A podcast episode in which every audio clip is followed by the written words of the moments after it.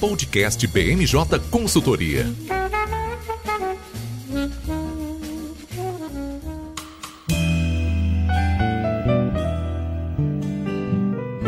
Pessoal, está começando agora mais uma edição do podcast BMJ. Eu sou o Lucas Fernandes e, como sempre, nós trouxemos um time de especialistas para conversar aqui comigo hoje. Vão participar dessa edição os nossos consultores Bernardo Nigri. Tudo bem, Bernardo? Tudo bem, Lucas. Prazer estar de volta aqui no podcast. Também aqui com a gente, estreando nesse programa, a Luciana Rodrigues. Tudo bem, Luciana? Oi, pessoal, muito prazer em estar aqui com vocês. Tudo bem, Lucas? E fechando mais um estreante aqui no, no episódio de hoje, é o nosso consultor Tito Sá. Tudo bem, Tito? Opa, Lucas, tudo certo. Prazer estar aqui. Tava ansioso por essa estreia.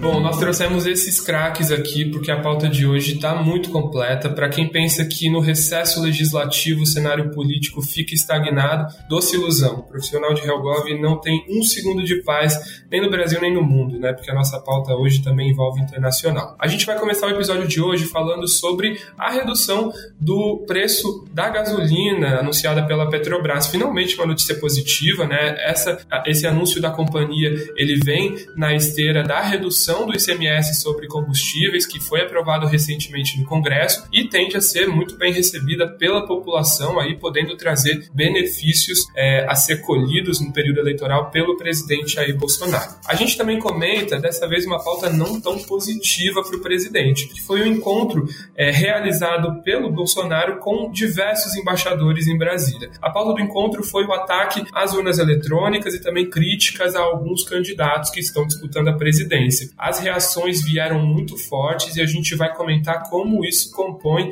esse cenário político pré-eleitoral, né, a menos de 100 dias das eleições. E a gente fecha a pauta de hoje falando sobre um outro chefe de governo que também está com um problemão nas mãos. A gente fala sobre a renúncia do premier britânico Boris Johnson e o processo de sucessão, além, é claro, dos impactos que essa troca pode ter aqui para as relações do Brasil com o Reino Unido. Esse episódio está sendo gravado na quinta-feira, dia 21 de julho, e ele vai ao ar na sexta-feira, dia 22, em todas as plataformas de streaming. Bom, sem mais delongas, Lu, queria te chamar aqui para a nossa conversa, porque, como eu disse, é raro a gente ter uma notícia tão positiva assim no cenário político, né? Normalmente a gente sempre trabalha um assunto pior que o outro. É, como eu comentei no início do episódio, a gente teve pela primeira vez desde dezembro do ano passado o anúncio de uma redução no preço da gasolina. Explica essa situação aqui pra gente, como é que a gente chegou nesse cenário? Pois é, Lucas. É, acredito que esse seja um tema interessante que mexe com o bolso de muita gente, né? Então, a gente ainda sofre com os resultados de uma pandemia e essa notícia da redução do preço nos combustíveis, ela vem sim como um acalento para nós brasileiros, né? É, como você falou, desde dezembro do ano passado, essa foi a primeira queda significativa no valor da gasolina, né? Na verdade, essa redução ela equivale a 4,93%, cerca de 20 centavos por litro, né? O valor do, do, do barril. E esse posicionamento da estatal quanto à motivação de redução foi o reflexo de uma política internacional de preços, ou seja, baixa o preço de petróleo e significativamente, resultado disso, baixa o preço dos combustíveis aqui no Brasil também. Anterior a esse fato, a gente teve a baixa no preço de etanol também dos biocombustíveis, isso em razão da PEC do ICMS, né, que foi promulgada recentemente no Congresso Nacional, que pode, inclusive, segundo o Ministério de Minas e Energia, energia,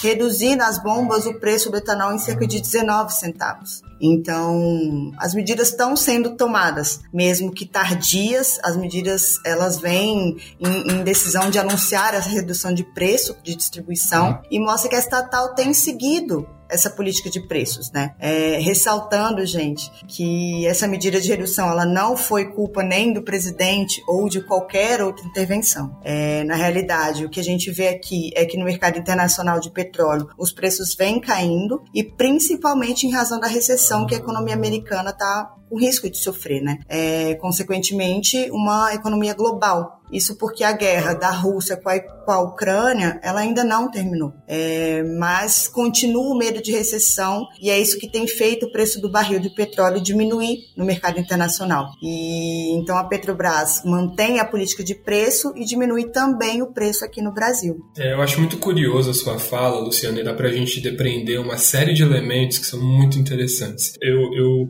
acho que queria dar um passo atrás para a gente é, ir colocando um pouco o, o, os pingos nos is para é, o nosso ouvinte que talvez não acompanha tanto é, essa composição do preço do petróleo. Essa a gente está anunciando aqui como primeira queda no, no, preço da gasolina é o preço que a Petrobras cobra né, depois do, da gasolina refinada, ou seja, é aquele que vai para os distribuidores e que a partir disso a gente tem como você bem mencionou, né, a necessidade pela legislação brasileira de que haja uma mistura de gasolina e de biocombustíveis, né, então o preço do etanol também entra nessa equação e a partir daí a gente começa a sofrer também todos os efeitos de tributação do sistema tributário brasileiro. É, apesar dessa, desse seu primeiro anúncio de, de queda em, no, no preço praticado pela Petrobras em mais de sete meses, a gente teve recentemente uma redução significativa no preço dos combustíveis. E ela não veio porque o petróleo diminuiu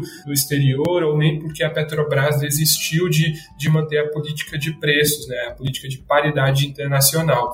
É, ela veio porque houve uma alteração é, via Congresso Nacional, né, que alterou o sistema tributário e estabeleceu um limite aí para pelo qual os, os, governadores podem praticar as alíquotas do ICMS. Então, essa é, medida, essa redução do preço, ela vem como segundo um, um, segundo momento de queda, né, que pode ser sentido no, no bolso dos consumidores. Eu queria até é, ouvir é, essa sua percepção, Luciana. Como é que essa redução vai chegar na bomba, né, no valor que a gente está pagando? Bom, Lucas, é, sem dúvida, o que move o mercado internacional de petróleo, além da atual guerra, né, que, como eu citei anteriormente, ela ainda está acontecendo, é, e que ainda faz a pressão do preço para cima, é sem risco essa recessão. Então, quando a gente enxerga uma recessão na economia, consequentemente, a gente enxerga uma redução na demanda pelos combustíveis fósseis. E o petróleo é um deles, né? Então, com a demanda reduzida, há o excesso de oferta e, consequência disso, uma redução de preço. É, então, se a gente observar o cenário atual a longo prazo, né, a gente percebe que a curva é para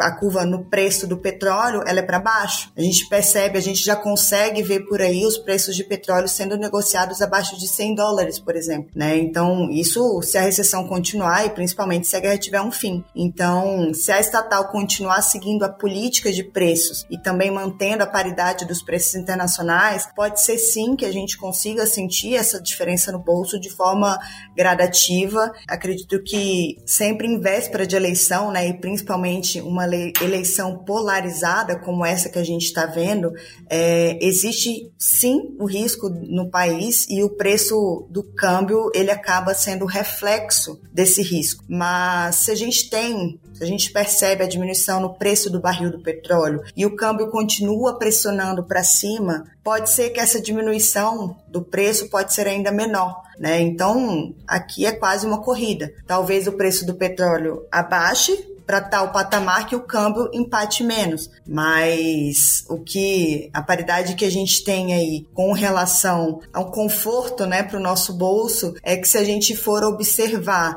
além da, da, dos benefícios que, inclusive, foram concedidos e, e a medida foi para sanção na última semana anterior ao recesso parlamentar, é que se essa paridade funcionar, pode ser que a nossa, digamos, burocracia com relação ao conforto de tudo aquilo que a gente sofreu durante uma pandemia seja reduzido agora, né? É isso aí, né? E um ponto interessante é que poucas pessoas no Brasil nesse momento devem estar tão felizes quanto o Caio, que assumiu a presidência da Petrobras no melhor momento, né? O primeiro anúncio dele à frente da estatal, a gente já tem essa redução.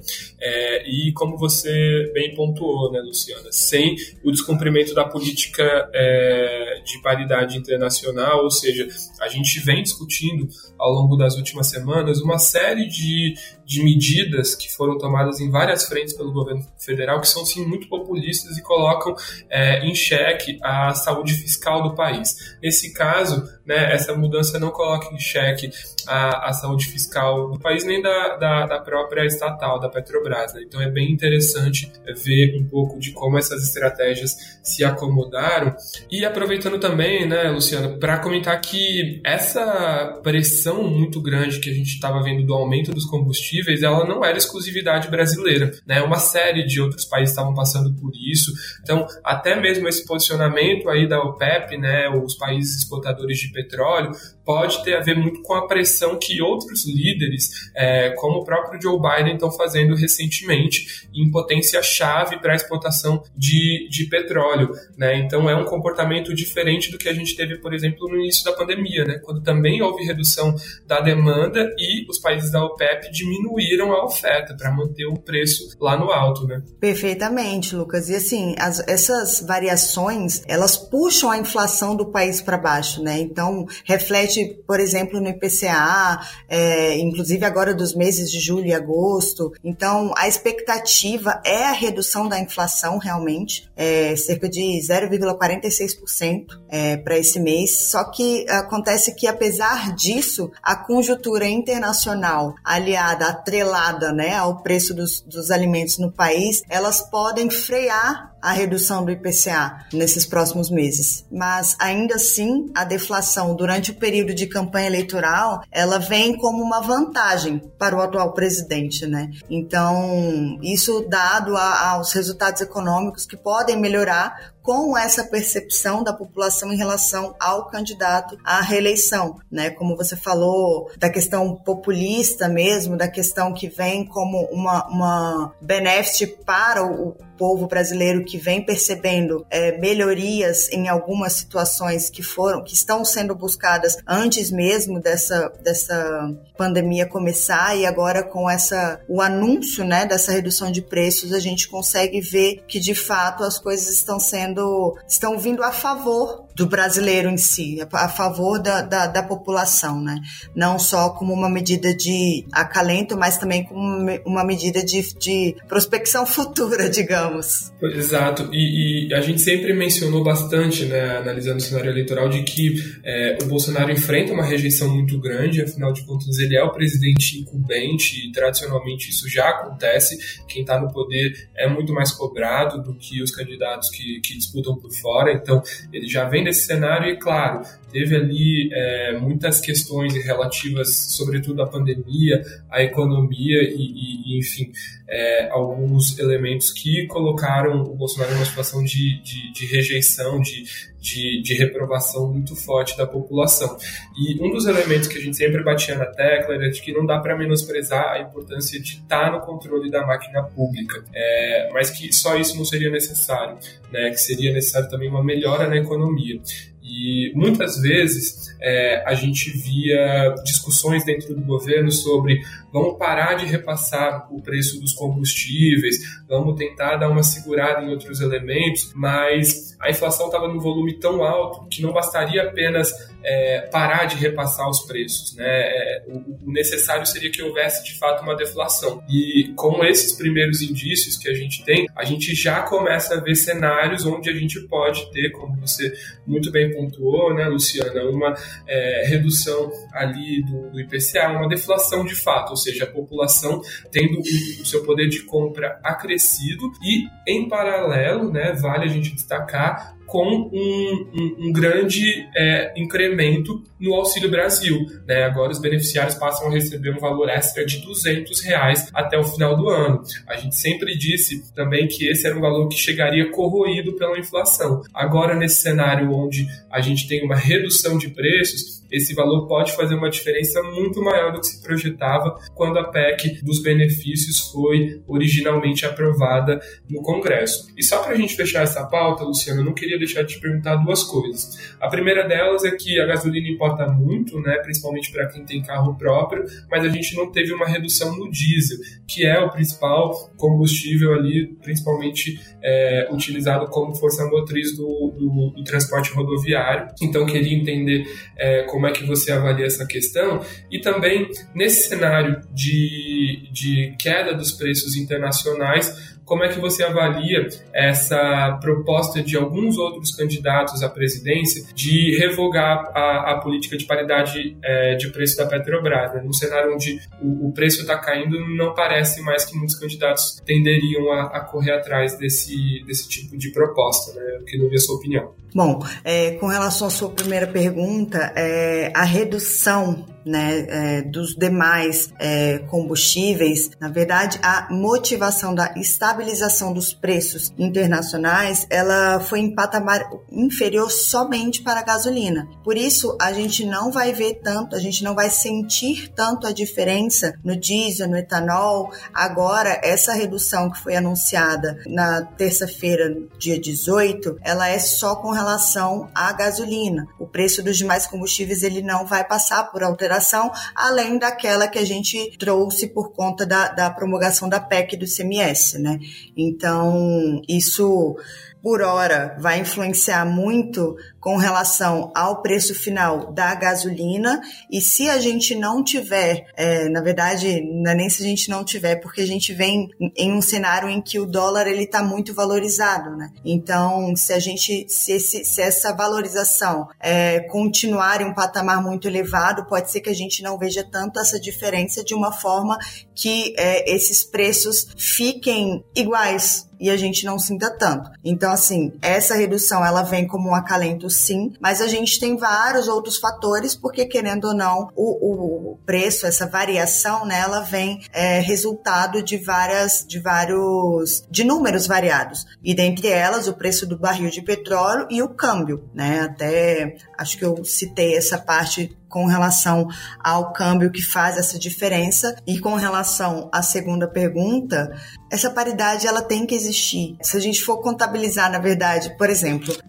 essa questão de, de pandemia trouxe vários fatores em que a gente conseguiu perceber a necessidade de políticas para os brasileiros e principalmente para aqueles que têm menos, né? Então, oportunidades como essa, em que agora a gente consegue perceber a redução do preço dos combustíveis, até em prol da PEC dos benefícios que veio aí também no apagar das luzes ali para beneficiar diversas pessoas que vêm sofrendo ainda com a, a pandemia, acabar com a paridade, acabar com essa, essa distribuição acaba é, prejudicando o consumidor final. Ou seja, a gente, todo mundo que está aqui ouvindo, todo mundo que está aqui, enfim, todo o consumidor de todas as formas, né? Porque se você mexe no preço do combustível, acaba influenciando em todos os outros fatores, energia, tudo, né? Isso influencia diversos fatores. Então, acabar com a paridade de preços e, inclusive, em âmbito internacional, acaba prejudicando mais uma vez a quem consome, de fato, a quem gera realmente é, influencia na economia do país. Bom, e por falar em elementos que podem impactar a inflação, é, eu já queria chamar o Bernardo para a nossa conversa para a gente falar sobre o encontro que o Bolsonaro teve com embaixadores nessa semana em Brasília, para falar sobre as suas desconfianças em relação ao sistema eleitoral brasileiro. A gente passou por um momento muito grande né, na pandemia de desvalorização do real frente a outras moedas. E nesse ano, apesar do dólar é, tá está se valorizando, o real está conseguindo segurar essa disparidade, né? Muito por conta do conflito Rússia-Ucrânia, que fez o Brasil se tornar um, destino mais atrativo para investimentos, mas falas como essa só prejudicam a visão internacional, né, Bernardo? E, e foi a pergunta que a gente mais teve que responder essa semana para os clientes, né? Se é, isso aumenta a chance de ter um golpe ou não, né? Vou te passar essa pergunta de um milhão de dólares aí. Pois é, Lucas, você está me colocando aqui numa posição bastante difícil, é a pergunta realmente que todo mundo quer a resposta. E acho que para a gente ter uma visão um pouco melhor sobre. para responder essa pergunta mesmo, para a gente analisar quais são os possíveis cenários é, depois do resultado das eleições, vale a gente pensar um pouco o que, que foi esse evento, o que, que foi dito e quais foram as reações é, do mundo político, do, dos atores internacionais presentes e de outros atores também que acabam impactando o processo eleitoral. Bem como você disse também, foi uma reunião que foi bem no sentido oposto das boas notícias que o governo tem para dar nesses últimos dias. Foi uma reunião que aconteceu na segunda-feira, dia 18 de junho. Foram convidados, como você bem falou, representantes de diversas embaixadas. Tiveram algumas ausências importantes, especialmente de países um pouco mais distantes ideologicamente do presidente, por exemplo, a Argentina, Chile e China não foram convidados para participar. Mas foi um evento bastante com uma representação bastante ampla de atores internacionais. Durou aproximadamente 50 minutos, nos quais só o presidente Jair Bolsonaro falou. E se tratou de uma apresentação que foi inclusive transmitida pela TV Brasil, pela TV estatal é, do governo brasileiro, na qual o presidente se baseou principalmente no inquérito da Polícia Federal que investiga um ataque hacker ao Tribunal Superior Eleitoral durante o pleito das eleições de 2018. Então, a gente viu uma apresentação que abordou bastante questões que nem você falou sobre o sistema eleitoral. A gente viu o presidente repetidamente apontando falhas que ele já tinha trazido antes e que já foram desmentidas pelo Tribunal Superior Eleitoral e outras autoridades que estão envolvidas no processo eleitoral, mas ele repetidamente atacando a transparência, a lisura do processo eleitoral e especialmente, né, que é sempre o alvo clássico do presidente Jair Bolsonaro, que são as urnas eletrônicas. A gente teve vários das, dos pontos que ele trouxe sendo já prontamente respondidos pelo TSE, assim como já foram em outras oportunidades, mas a gente também viu outros elementos de, de no qual o presidente partiu para o ataque, criticando novamente ministros do STF, do TSE, ele teve um foco bastante significativo no presidente do TSE, no atual presidente do TSE, o Edson Fachin, e também no ex-presidente, que foi no último mandato, que foi o Luiz Roberto Barroso, e tentando ligar eles justamente ao processo eleitoral, acusando eles de estar em conluio com o principal rival do Jair Bolsonaro hoje no pleito presidencial, que é o ex-presidente Lula, acusando eles de estar contribuindo para a eleição do ex-presidente, sempre nessa narrativa de que a segurança das urnas, a falta de segurança, a suposta falta de segurança das urnas, seria para favorecer o outro lado nas eleições. Ele voltou também a ressaltar um aspecto que ele vem trazendo sempre que se aborda o sistema eleitoral, que é a necessidade de participação dos militares, que é um fator que a gente também pode avaliar, é super importante quando a gente vai ver a questão que você trouxe no início sobre uma possibilidade de golpe, sobre uma possibilidade de uma crise institucional mais grave.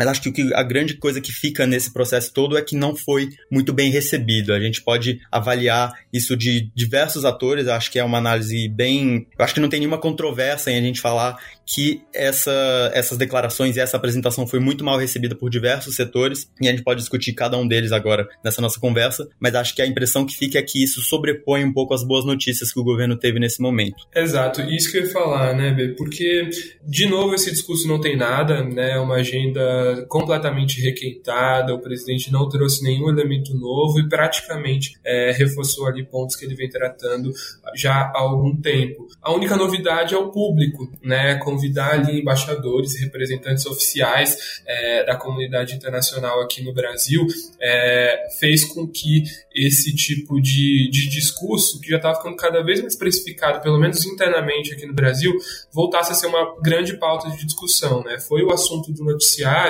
quando a gente poderia ter um noticiário focado, por exemplo, na redução do preço da gasolina, né? E isso eu falo aqui no Brasil, mas para o exterior só se falou sobre isso, né? Quando se é, se, se reportou o que estava acontecendo no Brasil. Então é um, um tipo de ação que prejudica muito a imagem brasileira no cenário internacional e como a gente estava falando, né, no ano eleitoral onde a moeda já tende a sofrer mais flutuações porque o Brasil passa por incertezas, né? ninguém sabe quem vai ser o próximo presidente, esse tipo de ação é, afeta ainda mais, né? Porque é, agora a gente não tem só um investidor olhando para quem pode ganhar, mas a gente tem um investidor olhando se esse resultado, né, se esse ganhador vai ter condições ou não de assumir o poder em janeiro de 2023. Exatamente, Lucas. E acho que você trouxe um ponto bastante importante com relação à reação desses embaixadores, à reação desses representantes, que lembram muito, e acho que isso é um paralelo que não é nem um pouco pouco absurdo desfazer com o que aconteceu após as eleições nos Estados Unidos de 2020. A gente vê muitos desses embaixadores que a gente conversa, muitos dessas participantes dessa,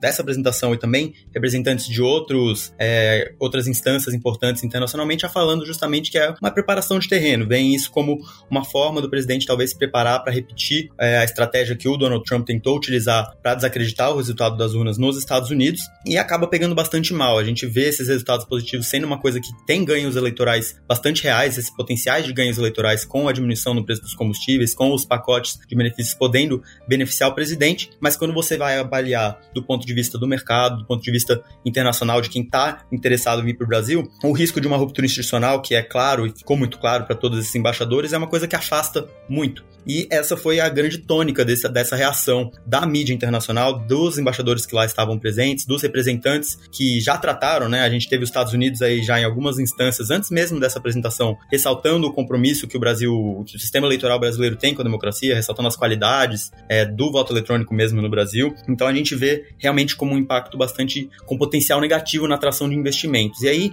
acho que pensando de volta nesse aspecto doméstico, a gente vê a própria classe política que está por trás desse projeto de reeleição, né? Então a gente vê a classe política tradicional, centrão e atores desse, desse grupo político vendo esse episódio e essa, essas acusações do presidente Bolsonaro como algo potencialmente danoso. A gente vê é, algumas análises de deles falando que era para desviar a atenção de alguns escândalos é, com relação às acusações de assédio na Caixa Econômica Federal, com relação aos episódios de violência política que estão potencialmente acontecendo nesse momento, mas a gente vê que essa agenda, na análise de muitos atores, podia ter sido muito mais direcionada para os aspectos positivos. Então, trazer a atenção da mídia, trazer a atenção para um tema que, como você bem disse, já está precificado e só afeta o eleitorado mais ideológico, acho que isso é um fator importante, é um discurso que não cola com o eleitor médio, que está preocupado com outras coisas, ou com o eleitor de outros presidenciáveis nesse momento, não acaba trazendo esses ganhos eleitorais que o Bolsonaro tanto busca nesse momento, com as ações que o governo faz mesmo. É mesmo que nem você falou, um requintamento desse esses problemas que já foram trazidos anteriormente, que já foram, especialmente por parte das autoridades, precificados. Então, traz só mais um aspecto de risco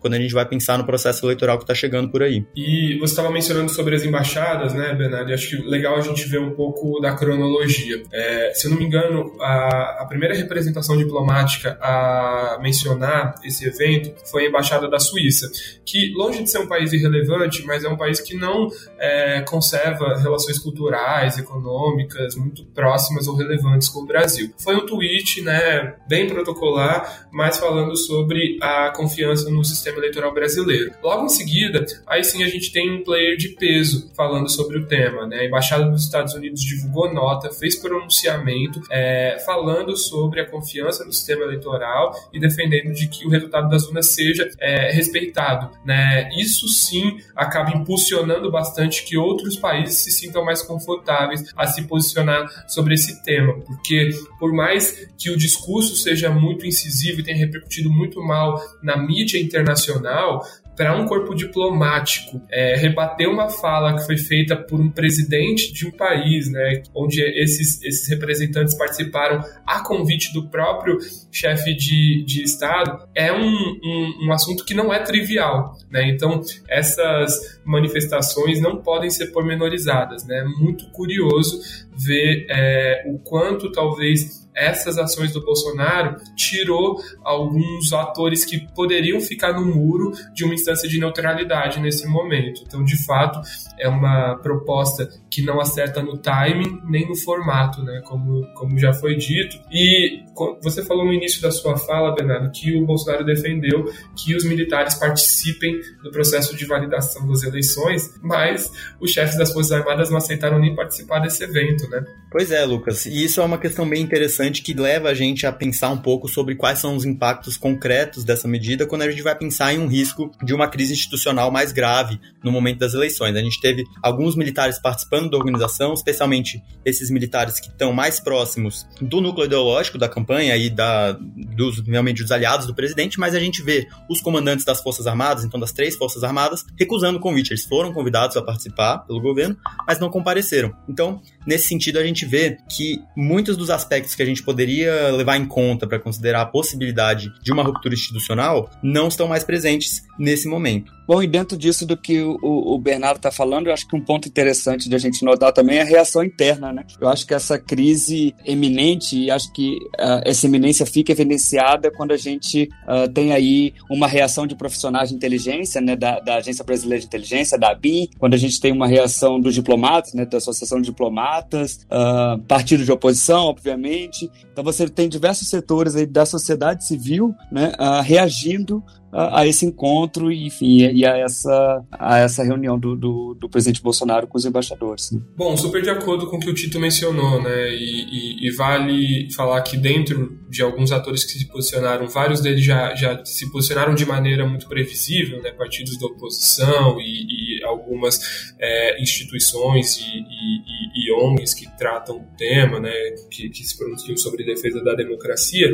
O, o grande elemento agora é ficar de olho no judiciário. Né? A gente já vê ali ministros individualmente se posicionando em relação a isso, mas esse tipo de discurso nesse fórum que foi feito é, acaba aumentando cada vez mais as pressões para que no judiciário alguma medida um pouco mais drástica possa ser tomada. A gente ainda não avalia como algo super provável é, a cassação da candidatura do Bolsonaro, por exemplo, por conta do, do de, de, fake news sobre o sistema eleitoral, mas o risco cresce à medida que é, o risco é, e a possibilidade do presidente não respeitar o resultado das urnas cresce, a gente vê uma, uma movimentação maior também no judiciário. Então é um ator que já tem ali as suas rusgas com, com o governo Bolsonaro e que pode começar a se posicionar de maneira mais intensa. Nada que foi feito até agora, né? Exatamente, Lucas, mas aí acho que a gente vale pensar no futuro, no futuro breve, ou seja, até o momento do primeiro turno, que ainda tem muita água para rolar. Essa, esse posicionamento, esse retorno, essas narrativas mais incisivas do presidente pode ser uma coisa que surja durante a campanha, a gente já vê,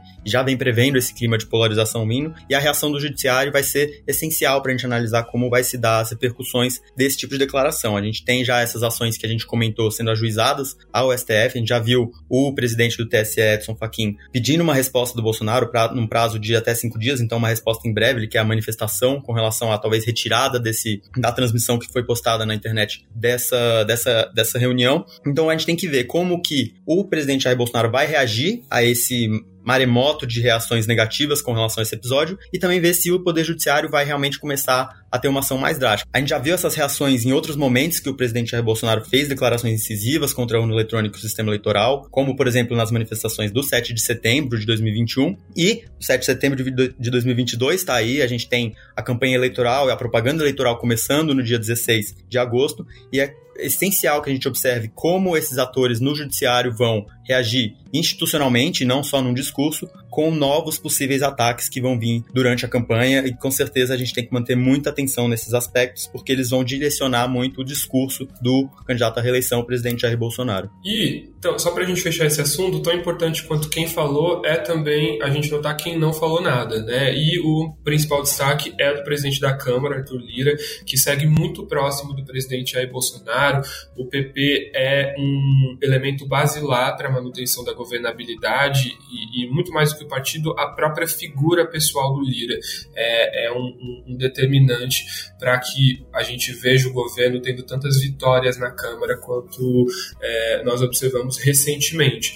Agora, esse silêncio, ele não significa que nada está sendo feito nos bastidores, até porque a classe política que está junto com o Bolsonaro também não ficou satisfeita com esse discurso. Nesse momento em que o presidente tinha dados tão positivos para mostrar, a gente vê o Lula estagnado, o Bolsonaro oscilando positivamente, mas dentro da margem de erro é, em algumas pesquisas, é, muitos aliados que estão próximos ao Bolsonaro avaliaram esse discurso como um discurso do derrotado, né? alguém que não acredita que vai ganhar e por isso esse, esse discurso também é, é, a gente deve ver ali algumas tentativas de é, domesticar o presidente, lembrando que a classe política não tem o menor interesse do resultado é, do primeiro turno ser anulado, né? Todos os deputados federais e um terço do Senado vai passar pela renovação. A gente tem uma tendência muito grande de que haja uma taxa de, de reeleição forte, o orçamento secreto ajuda muito nisso, então não é interesse aí da base de apoio do Centrão fazer com que o resultado do primeiro turno seja questionado. Então é um elemento aí para a gente ficar de olho também. Com certeza a gente vai voltar a repercutir esse tema aqui no podcast. Bom, e para fechar o episódio de hoje, já queria aproveitar que o Tito estava conversando com a gente para trazer ele de volta para a conversa, porque, como eu mencionei, a gente vai falar sobre a renúncia do Boris Johnson, que acumulou polêmicas e agora sai do governo, deixando ali um processo de sucessão que tende a ser um pouco tumultuado, né, Tito? É isso, Lucas. É, o Boris Johnson uh, não saiu oficialmente ainda, né? Ele anunciou uh, a sua renúncia, mas se mantém no cargo até, até a eleição do novo líder do, do Partido Conservador. Uh, Boris Johnson renuncia em 7 de julho. E acho que aqui a gente consegue identificar alguns elementos que estão por trás dessa renúncia, né? Que motivaram a renúncia e a queda de, de, Johnson. Eu acho que o primeiro deles são é a série de mentiras nos, nas quais ele, ele foi pego, né? Uh, então a gente tem o caso do, do Partygate, que são uh, festas privadas organizadas por membros do Partido Conservador, inclusive com a presença do, do, próprio Johnson, e que o Johnson, enfim, quando essas, quando essas festas vieram a público, o Johnson negou né, que essas festas existiram, que ele negou que, que ele conhecia, que ele tinha conhecimento uh, desses eventos, mas depois foram publicadas fotos, inclusive, do próprio Johnson participando dessas festas. Eu acho que um outro elemento que subjaz aí a queda do Johnson é o escândalo sexual pelo qual o vice-líder do Partido Conservador no parlamento, que foi escolhido por ele, né, pelo próprio Johnson, uh, é acusado. Eu acho que isso também vem com uma soma, né, se soma uh, às sucessivas mentiras que, que o Johnson uh, vinha apresentando publicamente. E nessa é mais um caso de mentira, né? O Johnson primeiro uh, afirma que desconhecia os casos de, de, de, de, acusações de assédio do seu, do seu vice-líder e depois, enfim, ele assumiu que, que, que sim, que, que tinha conhecimento, né? Então, acho que são, são alguns elementos que nos ajudam a compreender. Mas são parciais, né? Eu acho que para a gente entender de fato a queda do Johnson, a gente precisa trazer o debate mais para o campo econômico, né? Então, para entender de fato o que leva à renúncia do, do Boris Johnson, a gente precisa entender primeiro o Brexit, né? Que vem enfrentando muitas dificuldades nesse momento e o Johnson é a cara do Brexit, né? O Johnson foi o principal nome e o responsável pela operacionalização da saída do Reino Unido da União Europeia. E aí, entre as dificuldades do Brexit, a gente pode mencionar, por exemplo, a questão da Irlanda do Norte, né? No qual o Johnson havia anunciado que poderia não cumprir o acordo com, com a União Europeia. Uh, tem também o ressurgimento do debate sobre a independência na Escócia, né? e ainda mais quando a gente lembra que os escoceses votaram para permanecer no bloco europeu. Então, com a saída do, do, da União Europeia, tem um sentimento Uh, reina ali um sentimento de traição por parte dos escoceses. E aí entra também outros problemas econômicos e que são primordiais para a gente entender essa queda, né? Eu acho que aí a gente chega no ponto principal né, da, da queda do, do, do, Johnson, porque nenhum líder político se sustenta uh, muito tempo em meio a uma grave crise econômica, né? Esses líderes podem sustentar a outras a outros tipos de crise, mas uma crise econômica e que afeta uh, a população é, são, são, mais difíceis de, de, de, de serem enfrentadas, né? E de, e de serem superadas. Então, eu acho que a crise econômica por qual passa o Reino Unido hoje é um elemento importantíssimo para a gente entender. Sem esse elemento, a gente não consegue entender a queda do, do Johnson, né? E, e não dá para a gente dizer que ele não tentou, né, Tito? Eu acho que o, o, o, Johnson é uma das figuras mais pitorescas que a gente tem na cena política internacional e é, enfrentando todas essas dificuldades econômicas, eu, eu, gosto muito de ver o quão ele foi é, rápido na mudança de discurso da pandemia. Ele começou minimizando a Covid, dizendo que não precisava de isolamento, rapidamente se reposicionou. Os britânicos tiveram uma adesão muito grande à vacina. O, o Reino Unido foi um dos primeiros países do mundo a começar a vacinar a população. É, ele começou a defender, né, o fique em casa, apesar do Partygate mostrar que ele não estava ficando em casa, respeitando é, essas orientações. Mas é muito interessante ver, né, em algum momento ali logo no, na, nas primeiras ondas da pandemia, ele conseguiu até acumular uma popularidade, né? Mas como você menciona, a realidade se impõe, a economia soberana nisso, e queria acrescentar um ponto para você comentar também, que o Johnson representa aí um, um, um pilar, né? um dos pilares do, do, que foi chamado em algum momento de tough guys. Né? Então, é, depois que o Trump deixou a presidência dos Estados Unidos, o Boris Johnson era uma figura que liderava né, essa maneira mais é, direta de se relacionar com o público, que foge do politicamente co é, correto, e agora a gente tem essa ausência dele no governo, né? Sobram ali o Duterte nas Filipinas, Bolsonaro aqui no Brasil, mas é um momento é, difícil, né, para esses líderes conservadores um pouquinho mais populistas. É, Lucas. Primeiro, o, uh, sobre o primeiro ponto, eu acho que sim, acho que o Johnson demonstrou uma sagacidade muito grande, né? Ele resistiu a uma, a uma moção de desconfiança que foi votada no parlamento, né? Ele saiu enfraquecido, mas ele conseguiu resistir e permaneceu no cargo. Eu acho que também um outro elemento que, que, que tá nesse contexto, está nesse caldeirão, é a entrega uh, de cargos, né, de mais de 50 nomes do seu governo, né, do primeiro e do segundo escalão. Isso enfraquece muito Johnson e aí, enfim, depois dessa entrega, né, ministros abandonando o barco, ele não consegue resistir e, e anuncia né, a, a, a, sua renúncia. E sobre esse segundo ponto, eu acho que é, é um movimento que está bastante claro, assim, né? Eu acho que a gente consegue, é bastante perceptível a queda de, dessas figuras, né? E acho mas acho que a gente pode falar disso um pouquinho mais na frente. Eu queria voltar, Lucas, ao, ao, ao tema econômico, porque acho que é importante a gente colocar aqui a gravidade que, que, se encontra hoje a economia do Reino Unido, né? O Reino Unido enfrenta hoje uma desvalorização de 11% da sua moeda, da libra esterlina, uh, isso apenas esse ano. O país enfrenta ainda uma inflação em um nível que não se via desde a década de 80 e com probabilidade de atingir os dois dígitos ainda esse ano, até dezembro. Uh, o Reino Unido enfrenta um aumento exponencial da dívida pública, tem desaceleração da atividade econômica e por aí vai. Então, é um contexto uh, de crise econômica muito forte né, e que dificilmente, sob essas condições e somado aos escândalos, uh, era muito provável que o Johnson conseguisse se, se manter no poder. Pois é, né? A última líder britânica que enfrentou uma situação parecida com essa foi a Margaret Thatcher, né, do próprio partido do, do Boris Johnson. Avançando um pouco na pauta, Bernardo, queria te chamar aqui para a gente comentar um pouco sobre esse processo de sucessão.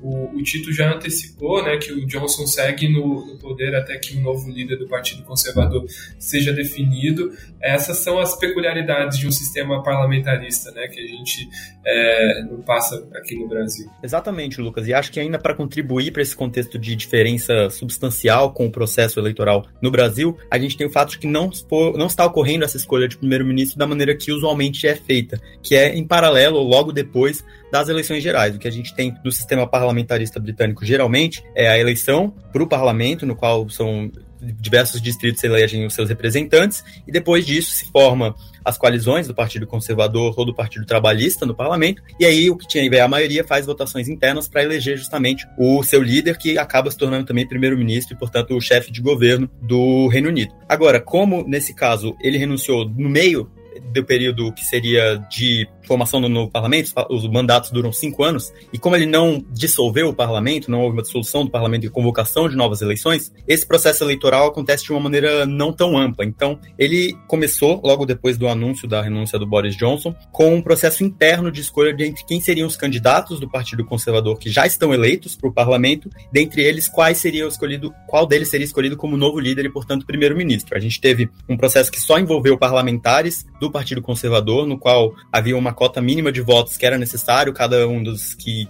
se, se colocou como candidato a primeiro-ministro, que era de 20. Hoje o parlamento é, britânico é controlado pelo Partido Conservador, que tem um pouco mais de 350 parlamentares. E aí houve essa justamente essa cota mínima, precisava conseguir o apoio de pelo menos 20 outros parlamentares, oito é, parlamentares se, que se colocaram na disputa conseguiram passar dessa barreira, mas em votações subsequentes que ocorreram nas últimas duas semanas, então a partir do dia 12 e terminaram nesta quinta-feira, dia 21, foi se eliminando um a um dos candidatos até sobrar apenas dois, que agora vão passar por um processo diferente até escolher de fato quem vai ser o próximo líder do Partido Conservador. Esse processo que antes se deu entre os parlamentares, nessas, nessas votações sucessivas, que iam eliminando um a um, agora vai se dar entre todos os membros do Partido Conservador no Reino Unido inteiro. Então, antes um processo que era limitado a esses 350 parlamentares, mais ou menos, agora vai ser expandido para abranger todos os membros do Partido Conservador, que são entre 160 mil e 200 mil é, eleitores que podem então votar nesse processo. Então, é uma campanha bastante diferente. Esse processo de, de, de diminuir o número de candidatos nas últimas duas semanas foi bem breve e bem ágil, com essas, essas saídas ocorrendo às vezes até diariamente, mas agora o processo só vai ser finalizado, as previsões, até setembro. Então a gente vai ter esse período aí de um mês, mais ou menos um pouco mais de um mês, desses candidatos fazendo campanha voltada para os membros do Partido Conservador, que, claro, não, não abrange a população por completo, é uma parcela da população, mas é muito mais próximo do que seria uma eleição tradicional, no qual eles vão votar por correio e escolher, dentre os dois últimos candidatos que sobraram, que é o Rishi Sunak e a Liz Truss, qual vai ser o próximo líder do partido e, portanto, primeiro-ministro. Curioso, né, Bernardo? Principalmente quando a gente pensa, se eu não me engano, o Reino Unido tem 40 milhões de habitantes e é, eu acredito que 100, cerca de 100 mil pessoas estão aptas para votar nesse processo, né? Ou seja, uma parcela muito, muito diminuta da sociedade que vai acabar definindo o próximo primeiro-ministro. Eu queria encerrar essa pauta fazendo a pergunta, a grande questão sociológica, né? E daí, é, como é que essa, é, essa movimentação lá no Reino Unido impacta para a gente? Quais são os efeitos que a gente pode sentir aqui no Brasil, ou se vai ser uma troca só para inglês ver mesmo e a gente não vai é, ter nenhum elemento aqui relevante para o nosso país. Bom, Lucas, acho que nesse ponto a gente pode ficar mais, mais tranquilo aqui no Brasil, né? Ao contrário uh, das oscilações dos preços do petróleo, né? A mudança de governo no Reino Unido não tem potencial, um grande potencial de impactar aqui a gente no Brasil em termos de economia ou, ou mesmo políticos, né? Trazendo para o campo econômico, o Reino Unido, apesar de ser uma grande economia mundial, né, um player internacional uh, bastante relevante, mas ele é apenas o vigésimo maior parceiro comercial do Brasil. Então, a corrente de comércio Brasil-Reino Unido, ela não é Uh, tão significativa assim para o país. Né? O Reino Unido está atrás, por exemplo, de países como Rússia, uh, Singapura, Vietnã e, inclusive, sobre, sobre Singapura, só um, um comentário aqui. Foi anunciado uh, nesta quinta-feira, dia 20, o anúncio né, do, do acordo Mercosul-Singapura, é o primeiro acordo do Mercosul com o país do, do, do, Sudeste Asiático.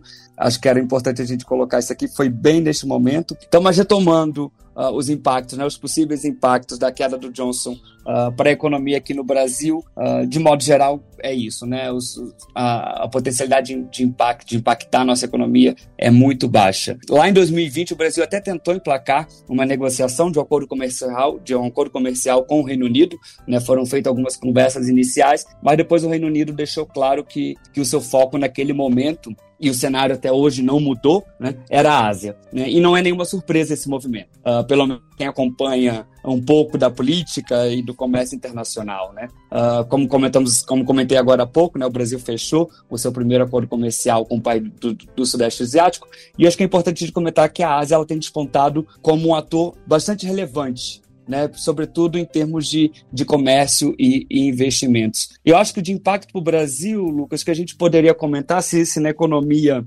ele é nulo, né, ou praticamente nulo, eu acho que talvez no campo político a gente consiga perceber o impacto um pouquinho mais palpável, ainda que eu acho que a ainda que eu acredite que a reverberação é pouca. Uh, mas nesse campo, eu poderia citar, por exemplo, o fato de a queda do Johnson evidenciar não só o enfraquecimento dos atuais governantes, mas o enfraquecimento de políticos conservadores, né, de políticos mais à direita. E isso pode ser observado nos Estados Unidos, né, a gente comentou anteriormente com a, com a saída do Trump. Acho que na América Latina esse movimento ele é bastante claro, né? Eu acho que aqui a gente uh, a queda de, de, políticos ligados mais à direita tem dado tom nas eleições da região, né? E aí a gente pode pensar na Argentina, no Peru, no Chile. Mais recentemente a gente tem a Colômbia também. Então acho que todas essas mudanças elas terminam uh, invariavelmente isolando o, o pouco, um pouco o, o, governo brasileiro, né? Que acaba se vendo aí numa arena internacional com poucos aliados. Isso aí, né? Cena dos próximos capítulos, a gente tem muito para seguir. A política internacional, sem sombra de dúvida, traz elementos aí, ilustra algumas tendências que podem ser percebidas aqui no Brasil também. É, a gente segue monitorando, né, para ver se essa onda rosa que o Tito mencionou na América Latina vai se realizar também aqui no Brasil em outubro. Né? Por enquanto, cenário aberto. Bom, conversa boa é aquela que a gente não quer que acabe, mas o episódio está chegando ao fim. Queria agradecer demais a participação do Bernardo, da Luciana e do Tito aqui comigo hoje e convidar todos vocês que nos ouviram até agora a seguir a BMJ pelas redes sociais. Eu fico por aqui, até a próxima. Podcast BMJ Consultoria. Não deixe de acompanhar a BMJ em nosso site www.bmj.com.br e em nossas redes sociais.